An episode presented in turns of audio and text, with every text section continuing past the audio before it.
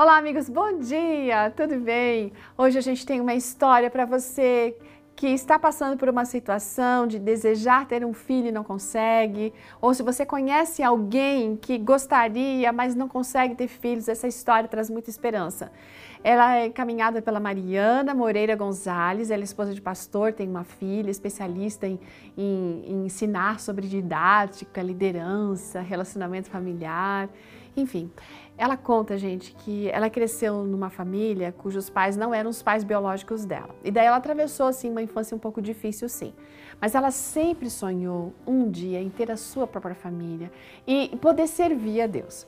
Aí ela conheceu seu esposo e depois de um tempo eles decidiram ter um bebê. Passaram um ano tentando, gente, e os testes sempre dando negativo. E ela ficava assim super desanimada, chorava, questionava a Deus, né?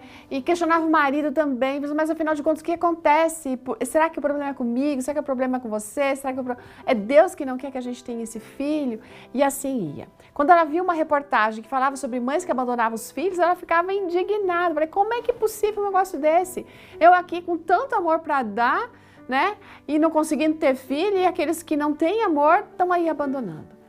Após passar por uma consulta médica, ela descobriu o problema. Ela tinha síndrome dos ovários micropolicísticos.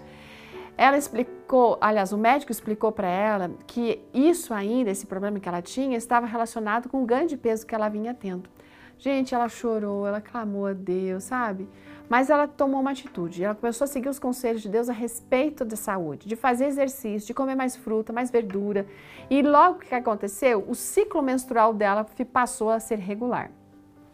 Passaram-se mais seis meses, nada de filhos ainda não. Até que chegou um concílio de esposas de pastores, onde ela estava participando, e, e ali ela foi informada que tinha uma tenda de oração e ela teria uma dupla né, para orar com ela e por ela também. E aquilo eh, foi muito gostoso. Ela colocou diante dessa amiga a necessidade, o desejo que ela tinha, e essa amiga e ela começaram a orar a respeito. Quando elas saíram daquela tenda de oração, ela começou a sentir uma alegria, sabe? Uma confiança em Deus. Após um mês desse momento, a menstruação dela atrasou. Aí ela decidiu fazer mais um teste. Quando ela viu a primeira listrinha ali, né, daquele negócio, ela pensou que ia dar negativo, mas quando apareceu a segunda listrinha, gente, ela começou a, a congelar.